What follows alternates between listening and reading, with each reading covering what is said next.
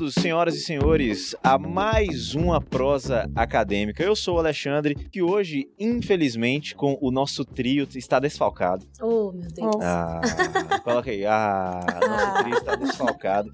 Hoje a Renata não está com a gente, mas eu estou aqui com a Nina Porto. Olá, gente, tudo bem? E a professora Joana Paula. Olá, pessoal, tudo jóia?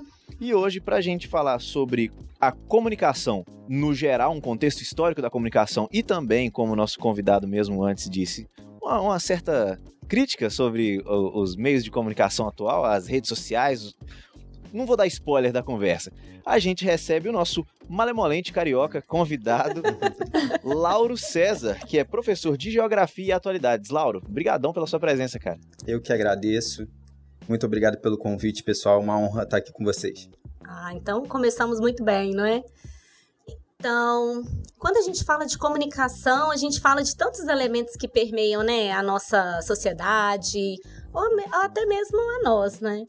E quando a gente faz essa, essa menção aí à comunicação, eu venho lá trazendo a, a, a informação de uma de uma escrita, de uma comunicação lá atrás, né? Do homem mais do, dos primórdios.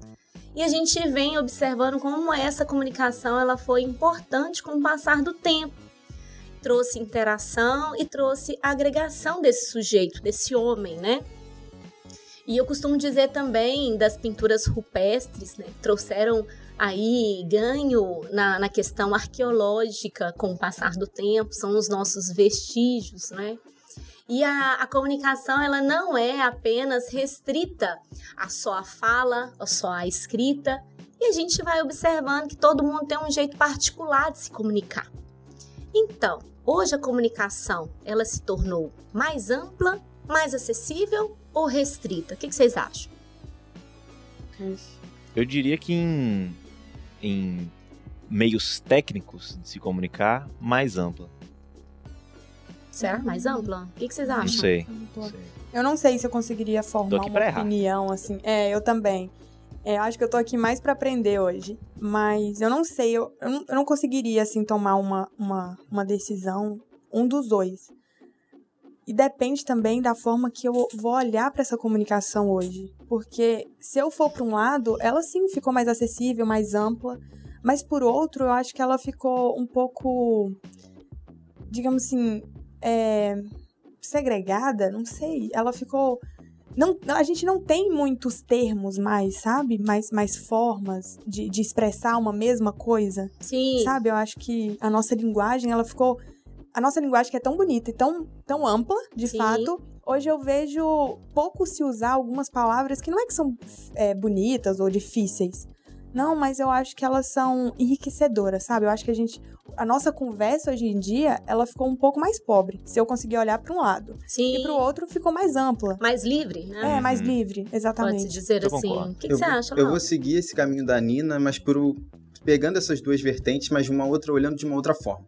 Primeiro, ampla, sim, porque ela veio desde o telégrafo, né? O ser humano ele vem cada vez mais tecnológico, mais evoluindo, avançando tecnologicamente cada dia mais. Então, desde o telégrafo para cá veio tele... primeiro código Morse, depois telégrafo, telefone, rádio, televisão e internet que veio para destruir tudo. Aí a internet mudou completamente a nossa Os maneira, hábitos, a nossa né? maneira de existir que vem de um 30 anos para cá, década de 90 para cá. É recente, mas mudou completamente a nossa vida e às vezes a gente não para para pensar nisso, né? Uhum. Há 50 anos atrás, nossos avós utilizavam carta. Quando Nossa, uma pessoa morava. Quem nunca também, né? né eu acredito longe. que essa geração tá meio que ainda no meio, né? Do que a gente tem algum resquício de alguma coisa, mas a gente tá passando pela transição e... de ir pra tudo pra internet e é mesmo. engraçado, engraçado, né? O Lauro falando sobre a, a, carta, que é um gênero, né, textual. E às vezes quando eu vou ensinar é, o gênero carta, tem, tem aluno que fala, Joana, pra quê? Porque eu mando e-mail, né? Então, qual é. a finalidade Sim. da carta, né? Acaba que perdeu um pouquinho, né, Falando a, a um função. pouco do, do que a Nina falou aí, dessa geração tá no meio, é, é interessante porque principalmente com o avanço da internet, dos podcasts, você consegue conhecer outras realidades. Eu vejo muito da realidade do pessoal que cresceu em cidades grandes falando, ah, porque nos anos 90, quando eu tinha internet, nos anos 90, quando internet eu usava computador. escada. Gente, super Exato. lenta. Ninguém Mas, por que exemplo, que é isso. eu que sou aqui de Valadares, a Nina que é de uma cidade menor que Valadares, a nossa geração, que seria a geração que já cresceu com a internet, não cresceu tanto assim com a internet. Sim. A gente foi ter computador em casa com internet boa e acesso depois de, de mais velho, acesso a celular, tempo, internet é. assim. 14 anos eu tive meu primeiro computador e mesmo assim não tinha internet. É. Depois é. eu fui ter internet com uns pois, 15 já. Isso pois é verdade. Até que quem é, né, eu que sou menino da capital, né? pra gente é bem diferente. Meu irmão, que é seis anos mais novo que eu, eu sou de 93, meu irmão é de 98. Ele é uma geração que já pegou completamente, assim, internet, celular. Isso pois é, é ó, bem eu diferente. Sou, eu também sou de 98 e o primeiro computador lá em casa foi idos de 2010. Olha. Olha. Saco? Eu é, bem, é bem legal tá, isso, né, cara? bem bom. eu também Mas sou eu de 98. sou, eu sou da época, né, gente, que esperava dar sábado duas horas para poder fazer a ligação de escada, né? A, a... Eu peguei essa época também. Na minha né, cidade. Né, você ficava ali esperando e o telefone ficava ocupado, tá, galera? Uhum. Então aí ninguém mais comunicava na casa. Na minha cidade tinha lan house. Aí todo é... era tipo o ponto de encontro da galera toda. Verdade. Jogar um CS. Jogar CS de lei. Mas a segunda vertente que eu queria trazer, né, pro lado mais negativo, é a desigualdade presente na comunicação também.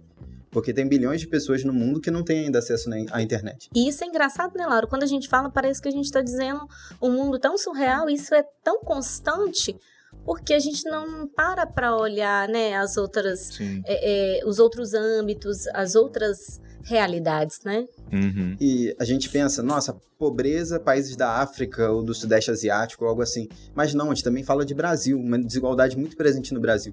O Sudeste, praticamente todo, o Sul-Sudeste, tem mais de 90% de acesso à internet. Já o Norte e Nordeste brasileiro tem apenas 60% Nossa. de acesso à internet. Então essa desigualdade está dentro do próprio Brasil. E quando a gente fala de desigualdade, trazendo já para o quesito internet, a gente pensa em desigualdade. Essas pessoas que não têm internet não têm acesso a aplicativos, não Sim. têm acesso, por exemplo, na pandemia, como é que elas ficaram? Porque a gente estudou mal ou bem, estudou online. Sim. E essas pessoas sem acesso à internet, é, como é que elas estudaram? Eu ia trazer esse exemplo. A minha mãe é professora de educação infantil e o município aqui de Valadares precisou fazer, é, ministrar aulas pela TV porque uma grandíssima parcela, não era pequena, era muita gente, não tinha acesso nem a celular com a internet para poder criar uma plataforma online para os alunos estudarem. E aí precisou abrir um canal na TV para poder ter essas aulas. E aí foi uma coisa que eu vi, eu falei, caramba, é sério? Que bizarro, né? Porque para, o que a gente vê é como se todo mundo hoje em dia tem um celular, todo mundo tem internet, mas não é bem assim. É, será que é, é a questão do é, ter é, o direito, mas não ter o acesso, né? Eu tenho, eu tenho direito ao conhecimento, mas até que ponto que isso também chega até a mim, né, Laura? É, eu vou puxar o conceito um pouco para minha sardinha, né, geografia, mas é, a globalização é exatamente isso, né? A globalização é um mundo que um mundo cada vez mais sem fronteiras, um mundo onde na verdade, um país depende muito do outro, né? Através dessas trocas comerciais, de commodities, de tudo. Então... Aí falou tudo, hein, Laura? então, a globalização é isso, esse mundo cada vez mais sem fronteiras, onde se tem uma crise em um país, afeta todo mundo. E a gente pensa que se um país não tem, as pessoas não têm mínimo acesso à internet, esse país ele fica apenas limitado a ser um país agricultor. É um país que não produz qualquer tipo de tecnologia. E aí eu sempre faço essa pergunta para os meus alunos: o que vale mais? Você vender um saco de laranja ou você vender um notebook? E é isso que acaba acontecendo, essa desigualdade que é muito marcante no nosso planeta hoje em dia. Que os países desenvolvidos, a tendência é eles ficarem cada vez mais desenvolvidos e essa diferença com os países pobres ser cada vez maior. Porque eles que trazem os avanços tecnológicos, eles que influenciam a gente com a sua maneira de existir, com os filmes de Hollywood, com as séries da Netflix, com Facebook, Instagram, TikTok. Então são eles que influenciam a gente. E a gente acaba vivendo num mundo totalmente baseado na influência desses países, que a gente sabe que é principalmente Estados Unidos, e hoje em dia o que vem como segundo lugar é, colocado, crescendo cada vez mais, é a China. O que, que a gente não compra hoje em dia que é made in China?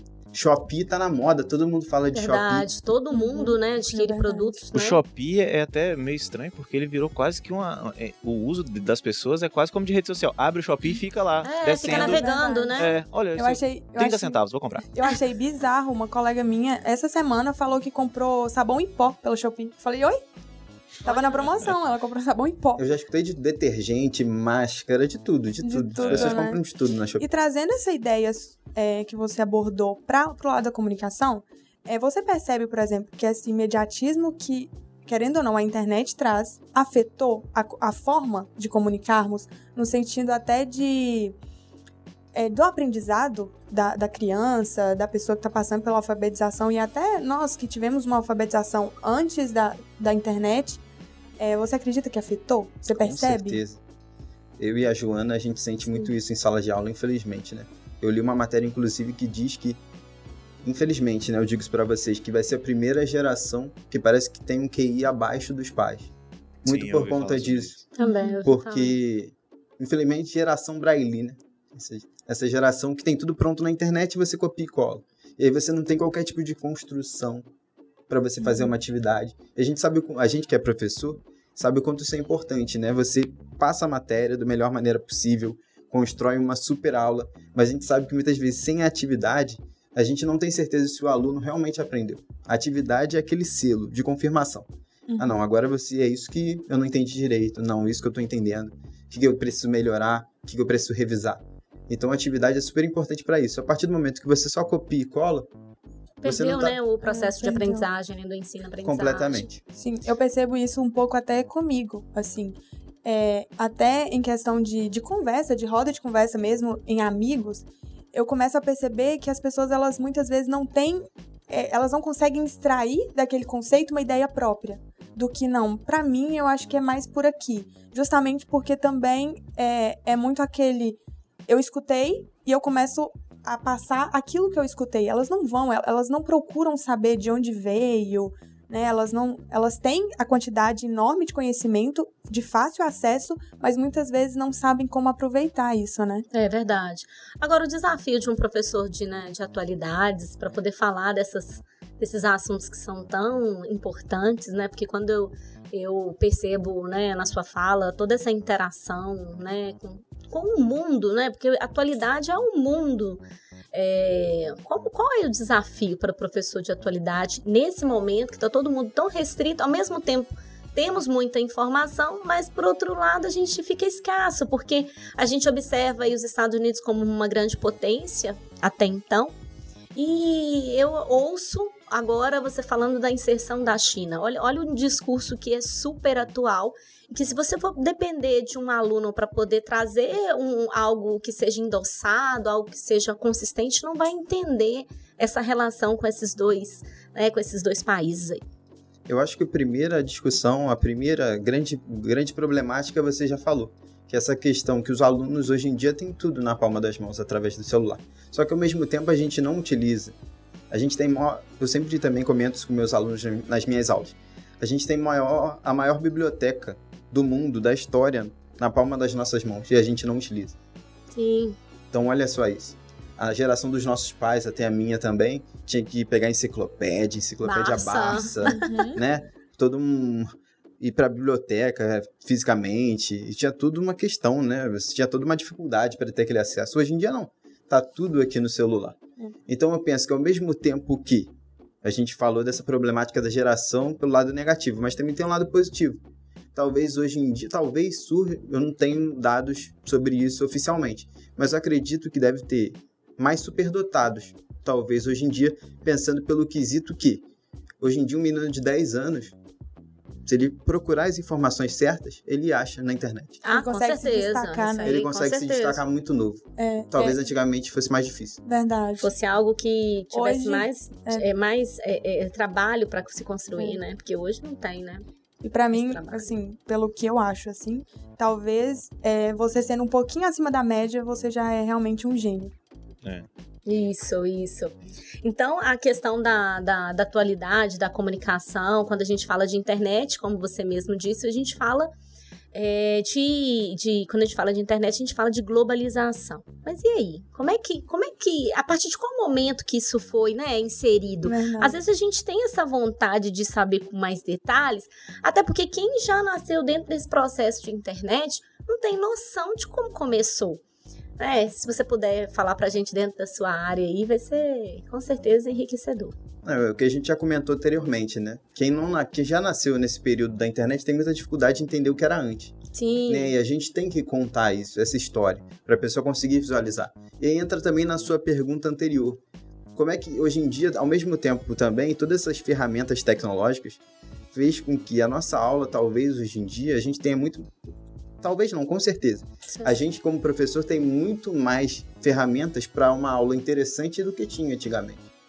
Né? Uhum. Ainda mais quando um colégio tem uma faculdade como o Univale, que tem toda uma infraestrutura para isso acontecer. Então você consegue puxar vídeo, por exemplo, ano passado ficou muito comentado na Netflix aquela, aquele documentário, se eu não me engano, o nome é A Era dos Dados. Não sei se vocês chegaram a ver, que é uma crítica sobre as redes sociais. Cara, esse documentário Olha, é muito bom. Vocês viram? Sim. Esse documentário é muito Espetacular. Bom. Muito bom. É uma crítica, assim, surpreendente. Vários alunos me perguntavam. Eu nem precisei chegar e passar para eles, porque vários já vieram com curiosidade para mim nas aulas me perguntando. E a gente fez uma crítica, uma aula sobre roda de conversa sobre esse documentário. Então, as ferramentas hoje em dia facilitam muito para esse processo de ensino-aprendizagem. Então, isso também eu acho que é o lado positivo, positivo. desse todo esse avanço das comunicações. E aí, trazendo agora para a sua pergunta de agora, sobre a globalização. Então, a primeira coisa, voltando para as comunicações, né, que as comunicações que permeiam né, todo esse diálogo. Primeira coisa, também eu gosto de comentar que as comunicações elas vêm muito de acordo, né?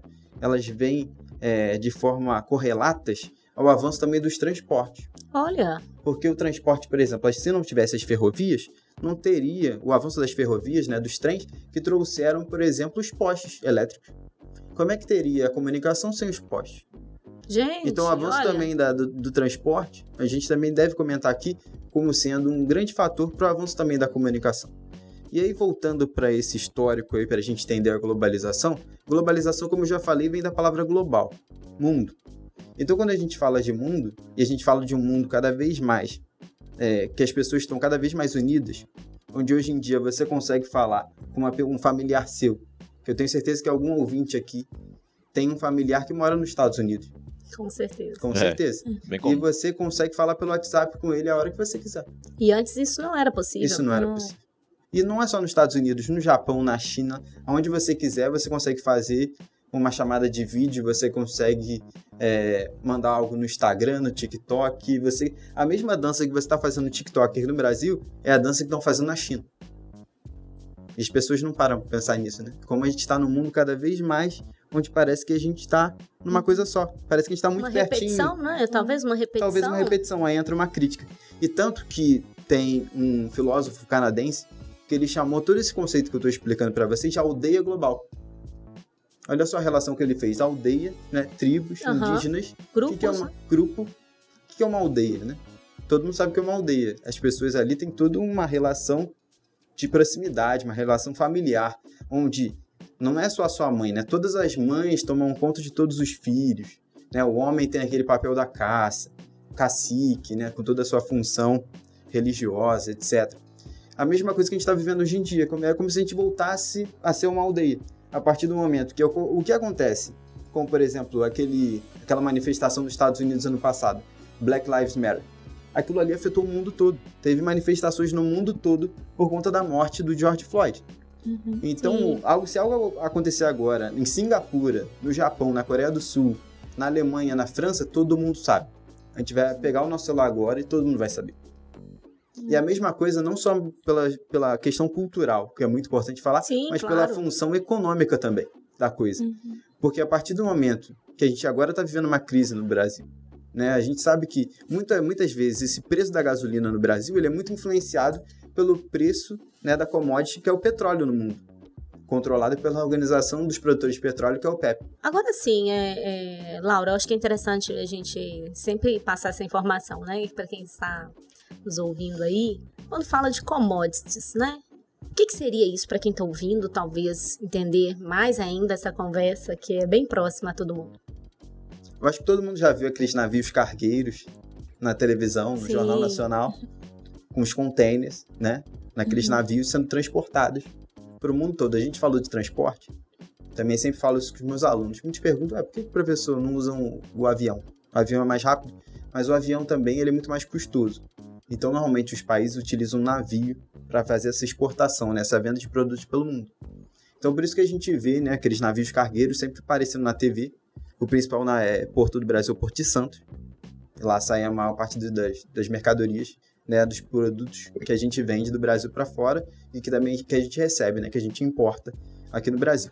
Então a commodity seria isso, a commodity seria é, o valor desse, desse produto agrícola, tecnológico, desse produto como petróleo, como a soja, como a laranja, o preço dele, o quanto ele é vendido para fora, né? Qual é o preço dele de venda e compra no mundo. Então isso seria commodity. Então quando a gente fala de commodity, a gente está falando de commodity de agropecuárias, como, como soja, laranja, ou a gente está falando de commodities é, como petróleo, a gente está falando de commodities como os produtos que vêm da China, né? Produtos manufaturados, como por exemplo brinquedos.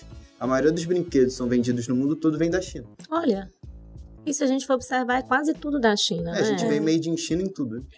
Isso, isso veio de, de qual ano para cá, assim? Você tem uma, uma noção? Tô vendo que você está interessado pela China. Ah! eu tô percebendo isso. Eu, eu gosto muito desses é. assuntos, porque eu acho que é interessante. Não adianta a gente é, falar na sala de aula só sobre comunicação, só sobre globalização, se a gente não entende a questão histórica, Sim. né? A questão geográfica que é importante, né? Quando a gente fala da, do momento aí inicial da internet e saber que essa relação com a ferrovia ela foi extremamente importante, é enriquecedor, né? Porque a gente leva também uma valorização do Traz nosso um passado. Contexto, né? A gente tem esse valor, essa valorização, né?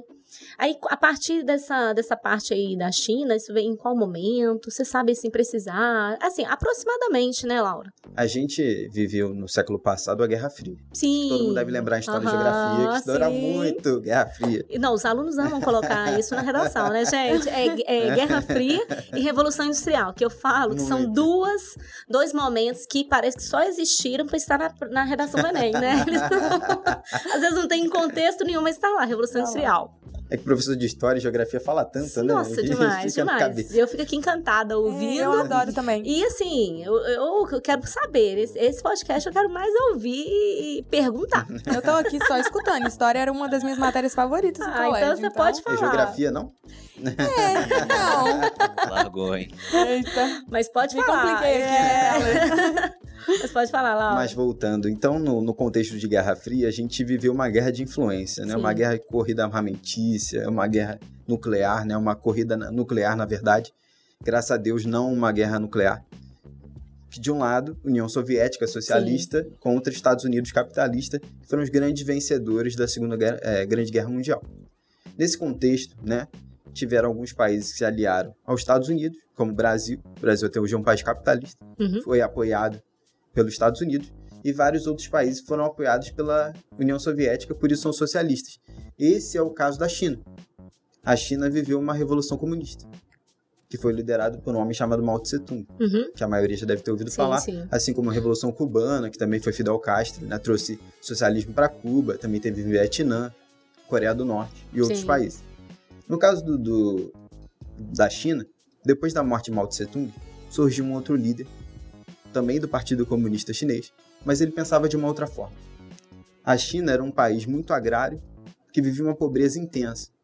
Que aí nasceu, por exemplo, aquela história que muita gente acha que é lenda, mas é verdade. Na China, sim, comem cachorro. Mas por que foram comer cachorro? Porque as pessoas estavam morrendo de fome. E aí o cachorro foi como sobrevivência para eles, num momento de muita miséria, muita fome. E aí sim, por conta disso, eles comem cachorro. Depois que morreu Mao Tse Tung, surgiu esse líder e esse líder viu. A China é tão grande, tem uma população gigantesca, a maior população do mundo, olha todo o potencial que temos. É um país também muito grande, de muitos recursos naturais. Olha todo o potencial que temos. A gente tem que abrir a China para o mundo. E foram aí que surgiram as políticas que abriram a economia da China para o mundo todo. E a China percebeu que ela, com Tinha. todo potência tinha credibilidade para avançar. E tinha muito trabalhador. A gente está falando de, hoje em dia, mais de 1 bilhão e 400 milhões de pessoas. Tinha mão de obra, né? A gente está falando de 5 Brasis, mais que 5 Brasis. Nó. Então é um número absurdo. Então, a partir de e um governo muito autoritário, muito repressivo. Então, o que o governo mandava, a população tinha que fazer, senão, né, tortura, prisão. Então, as pessoas obedeciam mesmo. E até hoje a gente vê, inclusive, trabalho escravo na China. É isso que eu ia comentar, né? Então acabou abrindo as fronteiras só para o mundo, né? Não Abriu dentro. as fronteiras para o mundo. Economicamente é um país capitalista, capitalista, capitalista, entre aspas. Mas quando a gente fala da população local, ainda é um país controlado pelo Partido, Partido Comunista. Comunista Chinês.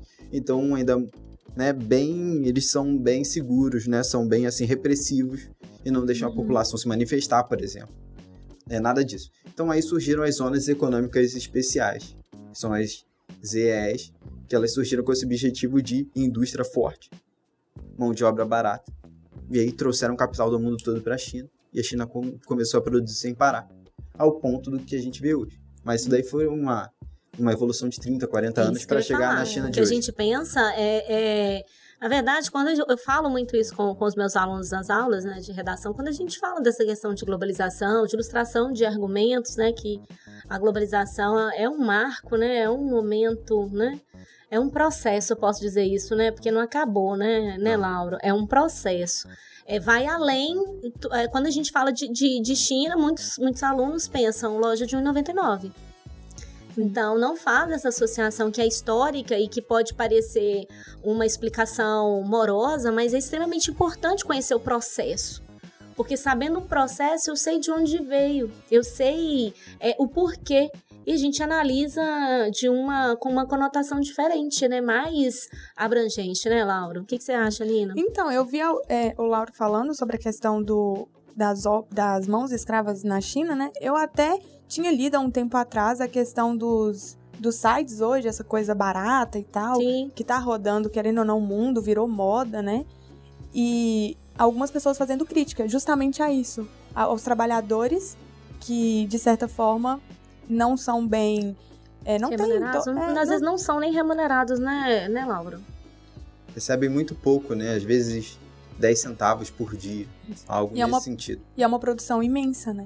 E aí tá é, globalizado de fato, tá alcançando vários lugares do mundo. E é interessante saber sobre essa questão da construção, até para quando a gente escutar uma informação dessa, é, a gente conseguir ter um contexto histórico para saber de onde veio de fato. É, né? e também entender o valor, por que, que aquilo ali é tão barato, né? Isso. Por que, que chegou até a mim tão barato? Às vezes, né?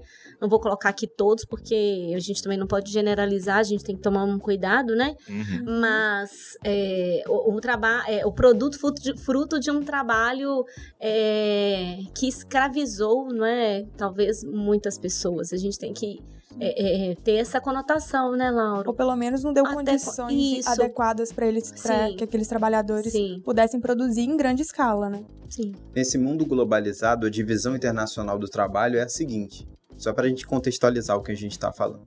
A por exemplo, é uma empresa americana, mas ela coloca sua produção na China. Então, quem faz esse trabalho escravo muitas vezes não são empresas chinesas. Sim. É, são essas empresas que muitas vezes são descobertas que fazem o trabalho escravo. Porque na divisão internacional do trabalho, hoje em dia não vale mais a pena para ter uma indústria nos Estados Unidos, porque os Estados Unidos eles têm que pagar um valor alto para o trabalhador, uhum. sindicato fortíssimo, Sim. leis trabalhistas, leis ambientais. Na China, na Índia, outros países eles é, fazem uma poluição gigantesca. Uhum. E o uhum. país aceita isso, né? Para uhum. receber uhum. essa, todo esse capital investido. O trabalhador recebe quase nada quando não é trabalho escravo.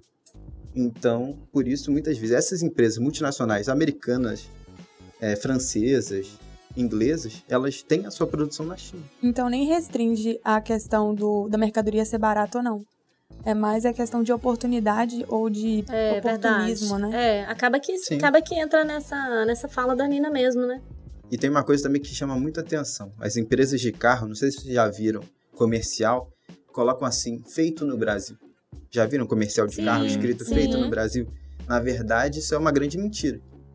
Porque, na verdade, muitas vezes a roda é feita em Singapura, o chassi é feito na China, o vidro na Tailândia. Tudo o que, que acontece no Brasil? Série, né? No Brasil só tem a montagem dessas peças. Uhum. Só tem lá uma montadora. No Brasil, normalmente tem a montadora, como por exemplo, tem é, em Camaçari, na Bahia, a montadora da F... que só monta. Essas peças são trazidas do mundo todo e você só monta no Brasil. Então, na verdade, não é que é feito no Brasil, não. A tecnologia dos Estados Unidos, a tecnologia da China, a produção de uma parte é na Tailândia, na Singapura, na Índia. Então, na verdade, o Brasil só monta esse carro. A gente não produz a tecnologia, nada disso. Eu não sabia dessas coisas. Então, no fundo, a globalização teve muitos pontos positivos, mas ela também deu oportunidade para essa questão de oportunismo, né? Dessa questão de, de conseguir se instalar em um lugar onde talvez seja mais rentável. Sim. Oh, só uma dúvida, falando ainda sobre globalização e, e na comunicação, É, Lauro, você acha que essa globalização na comunicação, todo mundo falando, é, vendo as mesmas coisas, falando da mesma forma, você acha que isso causa uma perda de identidade dos, dos certos países? A gente acaba sendo tão influenciado por, por culturas estrangeiras que a gente esquece de, de ser brasileiro, como você Com certeza, a gente não poderia deixar de falar disso né, nesse podcast. Porque esse é um assunto também, quando a gente fala de globalização e comunicação, vem esse assunto. Da identidade, né? Da identidade, porque a tendência é cada vez mais a gente perder a nossa identidade. Até e porque a gente... a gente... repete, né? Tanto padrão, é. tanto hábito. Só, eu e a Joana, né? Vocês não estão vendo, mas a gente tá de calça jeans. Calça jeans é uma cultura americana, Sim. não é brasileira. Mas foi exportada para o mundo todo. Todo mundo qualquer canto do mundo usa calça jeans. Sim. A gente está falando de, de tênis da Nike, Adidas. Não são marcas brasileiras, mas estão no mundo todo. A gente está falando, né, as mulheres gostam de marcas como Victoria's Secret, é, me ajudem aí. Várias outras, né? Zara, né? Mary Kay. Então são empresas todas multinacionais, e nenhuma entra, dessas são é, é, brasileiras. É, você disse aí, né, em relação a essas marcas, é, mas a relação ao poder de consumo, né? A globalização também vem é, é, ofertando o poder de consumo para quem tem condição, mas também vou colocar aqui um, vou colocar aqui uma forma bem coloquial, mas também põe à prova aquelas pessoas que não têm condição de ter esse poder de consumo. Então a globalização, de certa forma, ela incita esses, esses ela incita a desigualdade. É, porque eu tenho, então eu sou é, X, eu moro em tal lugar, determina muitas vezes é o que eu sou, teoricamente, entre aspas aqui, mas por uma definição de marca. Então a é. globalização é. também, ela abre, mas ao mesmo tempo ela fecha, né? Com e certeza. a pessoa acaba não se sentindo parte de um grupo, né? Por não Sim. ter, por não conseguir ter. Talvez Segue. todo mundo já escutou essa frase que eu vou falar. Mas filme brasileiro não presta. Sempre, né? Isso é, é quase um senso comum, né? Mas aí todo mundo vê Os Vingadores, né? Todo é. mundo vê Capitão América, todo mundo vê Homem-Aranha agora tá no cinema. Que mas todo mundo vai querer ver. cultura totalmente que não tem, né, assim, não tem a ver. Como né? é, já perceberam a ideologia do Capitão América? Ela foi criada na época da Guerra Fria. Assim. Sim, Sim, por é favor, o, conte. Os Estados Unidos, ele é todo né? A, o, todo o vestimenta dele é com base nas cores americanas, da bandeira Sim. americana. E Tanto o que é o próprio é nome, né? Capitão, Capitão América. América. E o sentido é, você vê qual é o. Ele não tem uma espada, o, a arma dele é um escudo. O que isso quer dizer? Ele não ataca, ele, ele dá. Os Estados Unidos só se defende, nós somos os guardiões do mundo. Meu Deus. Nós vamos proteger o mundo. Eu, eu já tinha é, é, é, ouvido falar e assim, eu, eu fico maravilhada, né? porque é entender as coisas num contexto muito mais amplo. Uhum. É, é, é sair daquela premissa de um filme ou de um conto e trazer para a realidade, porque muitos nesse momento aí desse dessa questão histórica é, surgiram vários personagens, né? Sim. E o Capitão América é um e temos outros. O Homem-Aranha é baseado nas cores americanas também. Eu, eu, acho, eu acho interessante esse tema, inclusive, aí eu, eu já faço aqui, já pego o gancho para poder chamar o Lauro para um próximo programa para a gente falar já só vai aceitar aqui. Com, sobre aceitou, essa, só sobre essa semiótica dos quadrinhos. Ah, eu amo, né? Eu amo. Eu é amo. impressionante como que, por exemplo, um ótimo episódio. A, é, por exemplo, a Mulher Maravilha, que é uma Meu amazona Deus. que é... é grega, usa roupas vermelhas com azul e estrelas brancas, né? É tudo muito colocado ali para tem tudo muito esse essa conotação, né? E, é. e, acaba que e, é, na, década de, na década de 80, as mulheres também acabam inserindo essa, essa questão da Mulher Maravilha como a, a mulher guerreira que dá conta de tudo. A gente acaba inserindo um pouco esse estereótipo, né? Sim. Não que seja no viés aí do, da, da personagem mas acaba que a gente incorpora algumas questões. Eu acabei de pensar aqui um outro viés que eu, eu acredito que eu nunca falei em sala de aula, mas acabei de pensar porque eu vi exclusivo, recentemente. Inédito. Inédito no nosso podcast. Vinheta de exclusivo aí. La Casa de Papel. É uma série espanhola. Sim. Né?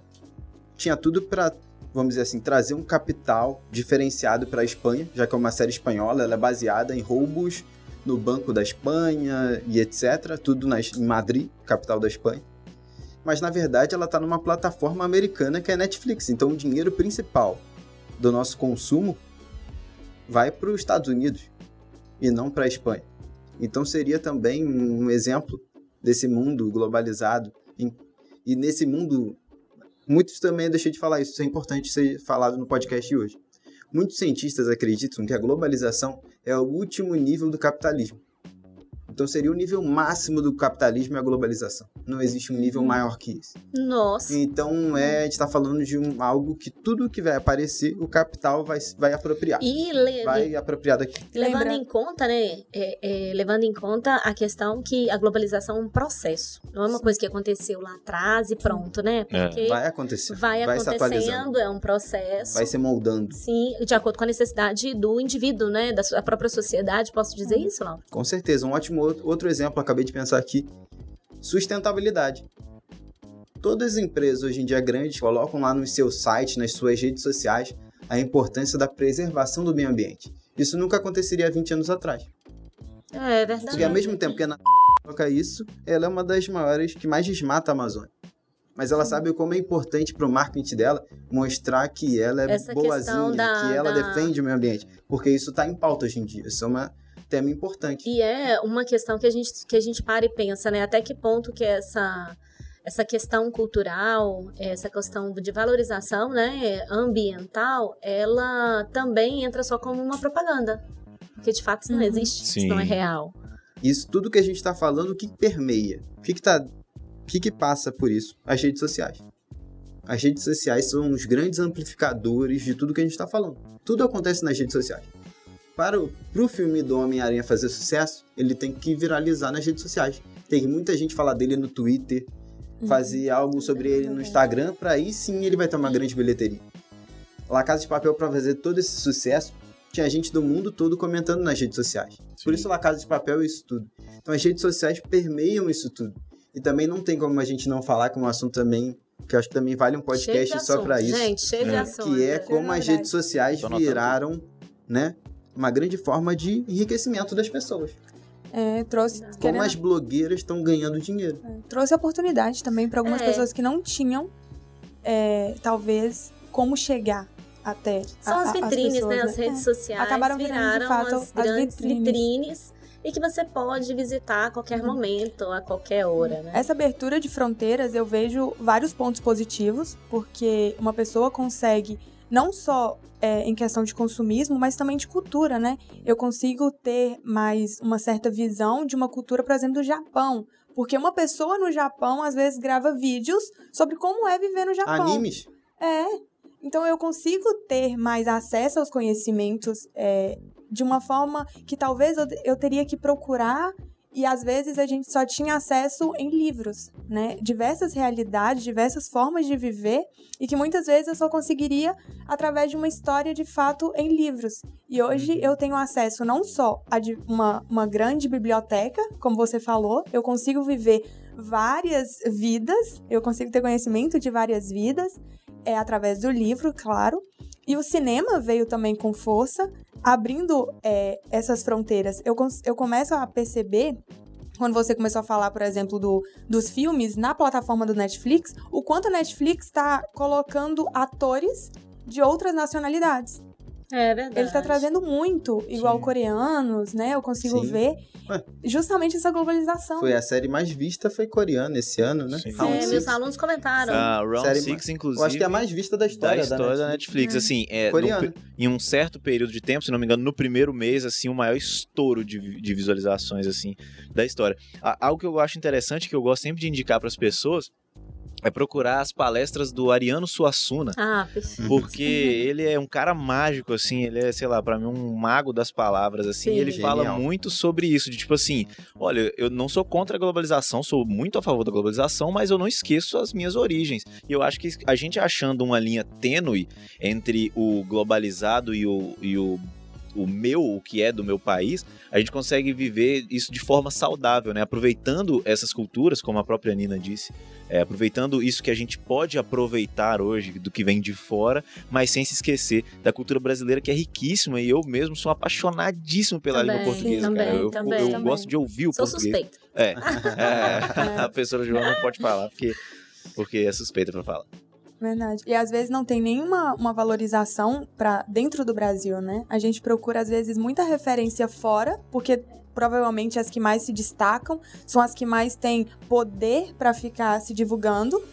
E muitas vezes a gente é, não valoriza o que tá dentro de casa, né? Sim. Aquela. Que, querendo ou não, o Brasil ele tem diversas culturas. Sim. Né? É, uma, é, é algo muito diversificado e bonito. O pessoal fala os diversos Brasis dentro do, é... dentro do Brasil. Exatamente. Com certeza. Igual, a, a, você citou bem a questão desses personagens, né? E eu já ouvi é, críticas, né, sobre o, aquele personagem que é o Zé Carioca, não é? Isso. Tem o Zé Carioca, uhum. é o único personagem brasileiro da Disney, não é? Isso. É, é. é e, essa, e essa conotação com o Brasil, isso é real ou não? É, foi isso que eu escutei, que o Zé Carioca foi um personagem de marketing da Disney, sabendo todo o tamanho do nosso mercado, porque a gente também não pode deixar de mencionar como é importante o mercado brasileiro para essas empresas multinacionais. Até estamos mesmo falando... para a gente é, é, ter uma representação, pode-se dizer, Sim, né? Sim, estamos falando de mais de 200 milhões de pessoas. Uhum. E então, o Brasil é um mercado é um país... quinta maior população do mundo. Sim. E é um país que consome muito, né? Sempre quando consome você vai muito. assistir no jornal, sempre fala: ah, o Brasil é o terceiro maior consumidor de coisa X. É o segundo maior consumidor de Y. É o terceiro maior consumidor. Tá sempre nos tops ali. O Brasil sempre consome hum. muito. Principalmente redes sociais. Porque é o nosso jeito, né, de ser brasileiro. A gente participa mesmo. Se, é, se, quando você é fã aqui no Brasil, você quer comentar na página do seu artista favorito, da sua série favorita. O brasileiro ele tem muito isso. Eu vejo quase toda semana o Brasil tá. Alguma coisa do Brasil tá em trend tópico do Twitter. Sim. Quase toda semana, direto. Acho que a gente sabe ser fã, a gente sabe gostar. O Brasil tem coisa, isso, né? né? O brasileiro tem ser quente, né? De, não é porque muitos povos são mais frios, né? É, na sua, na sua conotação, na sua natureza, né? na própria natureza. E querendo ou não, essa marca de identidade, ela também entra até na literatura. Porque quando a gente vai observar a, a, nossa, a nossa literatura, a primeira, lá no início, a gente tinha literatura portuguesa, porque a gente não tinha né, uhum. reconhecimento. E a gente vai observando aí na, na, na escola literária do quentismo, a gente vai é, reparando aí né, a construção dessa identidade nacional que vem sendo construída com o passar do tempo. Agora, é, como você mesmo disse, é, essa relação da globalização também traz essa perda. E como resgatá-lo, como professor de geografia? Essa é a grande questão, uma boa pergunta. Eu acho que seria tese, né? Teses. Tese, tese. Verdade. Tese não, teses. Isso, isso. Porque realmente é uma grande discussão. também paro para pensar nisso e a nossa valorização da cultura, né? Acho que é, é senso comum, mas a educação, a educação é sempre um. Nas escolas, é, pode parecer bobo, mas a importância de fazer essas feiras culturais, né? Trabalhar regionalização, trabalhar a importância, né? Eu, cada, eu, falo muito cultura, da, da né? inserção do cordel, da valorização. Acaba sendo tão esquecido nas escolas. Falado, né? Essa valorização da língua como um, um, agregador social, a língua como um processo de comunicação que vai além da globalização, vai é, é muito característico da identidade do sujeito e do lugar que ele está hum. também, né? Eu costumo brincar que eu agradeço muito a Deus por ter nascido no Brasil, porque português é uma língua muito difícil de aprender. Aí já pensou? É, eu aprendo, eu nasci, sei lá, lá nos Estados Unidos venho com inglês, minha, sendo Sim. minha língua materna, aí eu falo, nossa, como é que eu vou conseguir aprender português? Manga, fruta, manga de blusa. Todos os homônimos, né? É, aí você chega, por exemplo, numa região é, mexerica, na outra é bergamota, tem tangerina. Ah. É uma diversidade muito grande, no Rio é né? tangerina. É tangerina? eu falo mexerica, mexerica. Eu falo também falo mexerica. Mas, mas então, é muito bacana cultura. isso. É a cultura, é. É, eu acho que é a valorização realmente do espaço geográfico, né? Como, como parte marcante é, do próprio território nacional. E né? trazendo para o Brasil, e pelo que a gente está vendo hoje, quando vocês falam de como resgatar, eu acho que é, é, de fato, são várias teses, né? É difícil a gente bater o martelo em uma, tipo, não, faz isso que vai dar certo. É um pouco até perigoso falar isso. Muito. Mas é, usuária que sou da internet, eu, eu costumo observar, assim, no movimento principalmente de meninas jovens, o quanto elas têm essa questão de é, americanizar não só o jeito de vestir, não só. Até o falar, né? É o jeito de falar, exatamente. Delivery, self-service. É. é, exatamente. Entre outras palavras. Surf. E a gente trouxe a questão, por exemplo, do TikTok, né? O quanto a gente é, faz e copia o que está sendo feito lá fora. E sem entender por que, que a gente está copiando, porque, porque a, gente, gente tá... quer copiar. Muitas vezes a pessoa nem sabe, por exemplo, o que que aquela música está falando, mas só está refazendo o que está passando lá fora, entende? Então, assim, talvez o começo de fato seria conseguir olhar para as coisas daqui. Tem muitos a professora aqui, né, de língua portuguesa, tem muitos atores lá fora que são fantásticos. Claro que são. De, de escrita, de etc. Mas tem também autores aqui do Brasil que são incríveis. Né? Eu não falo só, por exemplo, de Machado de Assis, né? Para as meninas, ou até mesmo para os meninos que gostam, por exemplo, de ler romance, às vezes uma um livro, às vezes clássico, mas de época, mas que tenha muito assim, ou da realidade. que fala sobre as denúncias sociais, né? Como a gente é... tem o Cortiço. Sim, ou, ou, às vezes assim, eu tô falando de, de livros, às vezes até mais assim, que você pega para ler que é gostosinho, uhum. sabe? Eu tenho alguns títulos assim que eu adoro. Tem Oito Segundos, que é de uma Muito mineira, uhum. de uma uhum. mineira, né? Que eu também adoro. Tem é, Perdida também. Então, assim, são livros que são do Brasil, e que, as, que às vezes a gente passa assim, sabe? Que a gente vai preferir sempre o lado de fora. Talvez porque tem um fã-clube maior, não e sei. E às vezes a gente esquece da leitura, né? Porque é, as também. séries vieram com tudo, Sim, né? Tem uma então, série brasileira que eu adorei também. assistir. Ela chama Dom. E ela conta... É, é uma série um pouco mais pesada. Não é uma série, assim... Qualquer faixa etária veria. Porque conta basicamente a vida de um traficante boa pinta do Rio de Janeiro. Tinha que ser do Rio. né? e ele chama Dom. Eu achei fantástico. Toda a, a fotografia da, da, da série, eu achei de verdade. É, a gente poderia citar vários, né? Assim, Maravilhoso. Assim, dentro dessa, dessa conotação de valorização Sim. mesmo da, da cultura. E não tem muito tempo que essa série foi lançada, sabe? E ela concorre, para mim, assim, no meu gosto, com muita série lá de fora. Nossa, eu, eu olho muita fotografia da série. para mim foi fantástica. Fantástica, Com certeza, tem que tem que dar aí, né, fazer o reconhecimento necessário. É, tô fazendo aqui o marketing pra uma série brasileira. Das séries e dos livros. Vai postar nas redes sociais. É, vai postar. Sair daqui já vai postar, né, Alexandre? Bom, gente, então eu acho que esse fica esse fica sendo um final com gosto de quero mais do nosso programa, né? Já que... quero marcar que inclusive já temos mais dois temas anotados aqui no caderninho para a gente poder falar mais.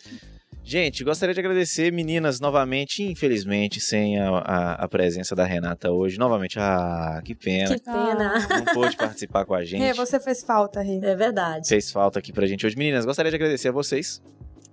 Muito obrigada por todos que escutaram. Foi um papo muito legal e que eu acredito que a gente vai conseguir ter um contexto histórico é, para a gente conseguir até entender o que está acontecendo hoje na realidade. Eu fiquei um pouco mais quietinha hoje no podcast porque para mim foi fantástico o bate-papo, todas as informações e começou até a borbulhar minha cabeça. Muito obrigada, gente, todo mundo está escutando a gente até agora.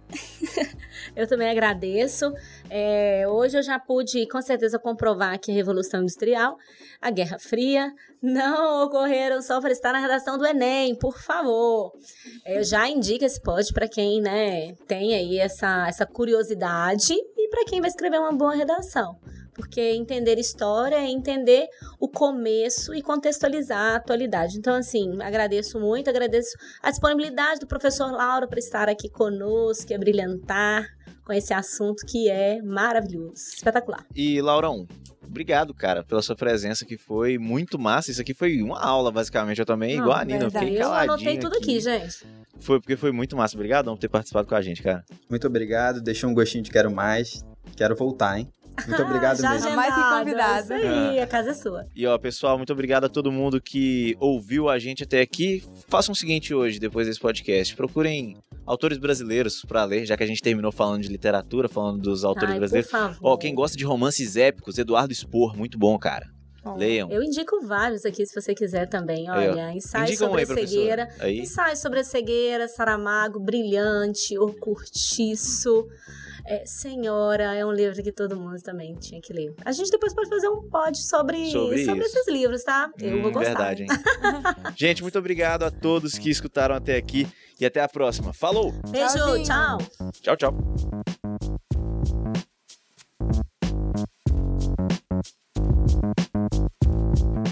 Este podcast foi produzido pelo Laboratório de Rádio dos cursos de Jornalismo e Publicidade da Univale.